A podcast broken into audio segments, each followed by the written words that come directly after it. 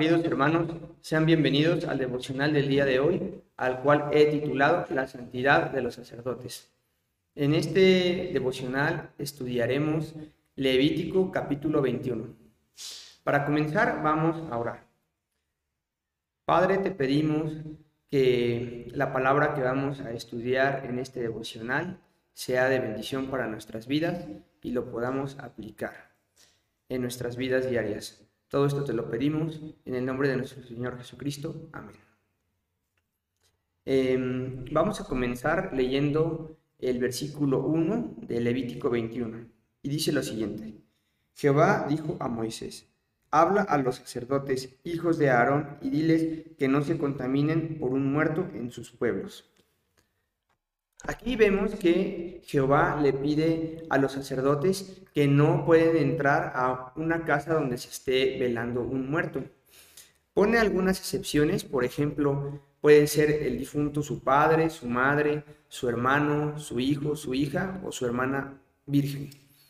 Sin embargo, vemos aquí que hay ciertos lineamientos que Jehová pide a los sacerdotes. Eh, Jehová pide santidad a todos aquellos que tienen un ministerio y todos aquellos que están llamados a, servirle. Y vemos que la palabra santo quiere decir apartado para Dios. En los versículos del 4 al 6 leemos lo siguiente.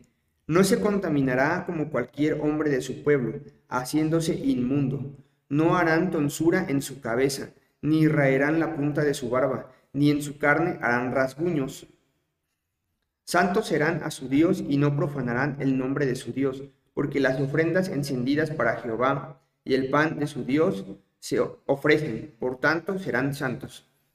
Aquí vemos que Jehová también pide a los sacerdotes que no corten la punta de su barba, que no pueden hacerse rasguños en, este, en la piel, lo que serían como tatuajes o perforaciones, y empieza a dar una serie de lineamientos pidiéndoles que no sean como los demás hombres de su pueblo, que ellos tienen que ser apartados porque están destinados a servir en el templo, a, servir a, Jehová llevando las ofrendas. Posteriormente, en el versículo 7 dice, con mujer ramera o infame no se casarán, ni con mujer repudiada de su marido, porque el sacerdote es santo a su Dios. Incluso vemos que pone ciertas condiciones Jehová para la mujer que los sacerdotes van a tomar como esposa. No puede ser una mujer de mala reputación, ni tampoco puede ser una mujer que haya sido eh, repudiada previamente por su marido.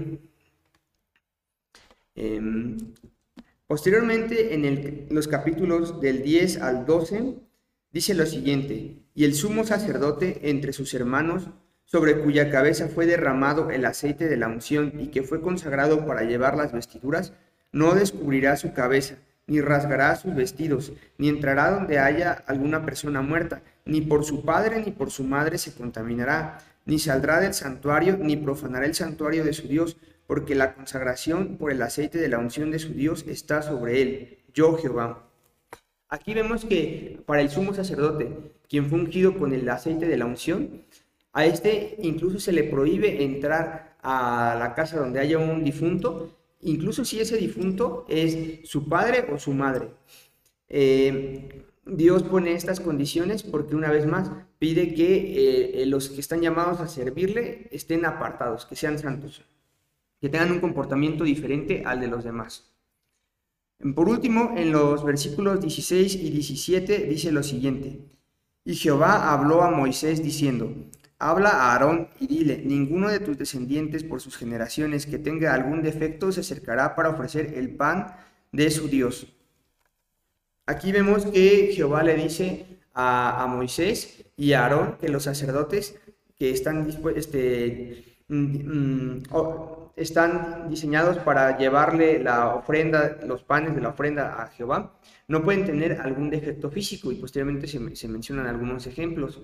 A lo mejor podría sonar discriminatorio, sin embargo, bajo el contexto en el que fue escrito y considerando que Dios es el que pone las condiciones, pues Él pide que las personas que estén llamadas a servirle eh, en, este, en las ofrendas no sean eh, personas que tengan algún defecto físico. No los está apartando del pueblo, simplemente está diciendo que para este servicio, esta tarea en particular, eh, no, no quiere que hayan personas eh, con defectos físicos, además de la conducta recta que pide que tengan, que no pueden entrar a casas donde estén velándose difuntos, ni tampoco este, que pueden cortar su barba o hacerse las oraciones o marcas en la piel. Todas esas cosas que pide son distintivos, que esos hombres llamados a ser sacerdotes no pueden hacer esas acciones para indicar que ellos están separados, apartados y dedicados a Dios, es decir, que son santos.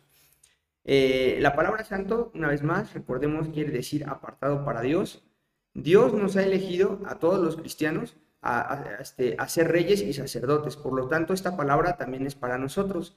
Y a pesar de que está escrita en el contexto del Antiguo Testamento, es una palabra que sigue vigente. Incluso lo podemos ver que en el libro de Hechos de los Apóstoles, eh, cuando están buscando eh, varones que sirvan en las mesas, piden gente que sea intachable de conducta, que tengan un buen testimonio. Y eso lo, vamos, lo va a pedir siempre Dios, que todas las personas estén, que estén llamadas a servirle en un ministerio, pues tienen que tener un comportamiento intachable, tienen que seguir eh, las ordenanzas y estatutos que nos da Jehová y también tienen que eh, tener un buen testimonio. De esta forma también tienen que ser santos, apartados, tener un comportamiento diferente al resto del mundo. Precisamente eso quiere decir santidad. Bueno, mis hermanos, esto ha sido todo. Eh, damos gracias a Dios por la palabra que estudiamos en este devocional. Eh, Padre Santo, te damos gracias porque nos permitiste estudiar este capítulo de Levítico, Señor. Te pedimos que podamos aplicarlo en nuestra vida y que podamos ser apartados y vivir en santidad para ti, Señor. Todo esto te lo pedimos en nombre de nuestro Señor Jesucristo. Amén.